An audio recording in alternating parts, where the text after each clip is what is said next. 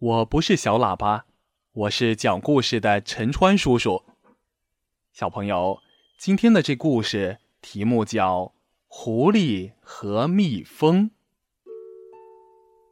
一只狡猾懒惰的狐狸走到了大树下，垂涎着树上蜂窝里的蜜。这一天，辛勤的蜜蜂们又要出去采集蜂蜜了。刚出家门，狐狸就殷勤地说：“哟，蜜蜂老弟，你这一大早的就出去工作，真是辛苦啊。”蜜蜂回答说：“不辛苦，不辛苦，这都是我分内的工作。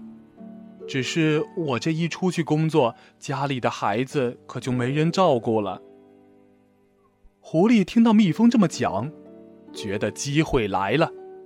于是，假装好意的说：“蜜蜂老弟不嫌弃的话，我来帮你看家呀。”蜜蜂高兴的答应了。他哪里知道狐狸的阴谋啊？就这样飞走了。狡猾的狐狸来到树上，在蜜蜂的家里大吃特吃起来，把香甜的蜂蜜。全部吃了个精光。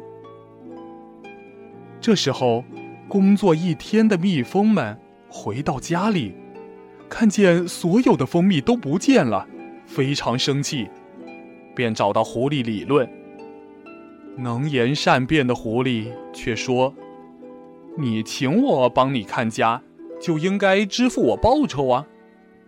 我没有向你要，还辛苦的帮你看家。”只不过是在你的家里吃了顿饭而已，你却这样不饶人，以后谁还敢帮你啊？蜜蜂辩不过狐狸，只好吃了哑巴亏。从那以后啊，蜜蜂再也不敢随便让人看家了。好，小朋友，今天的故事就讲到这儿，再见。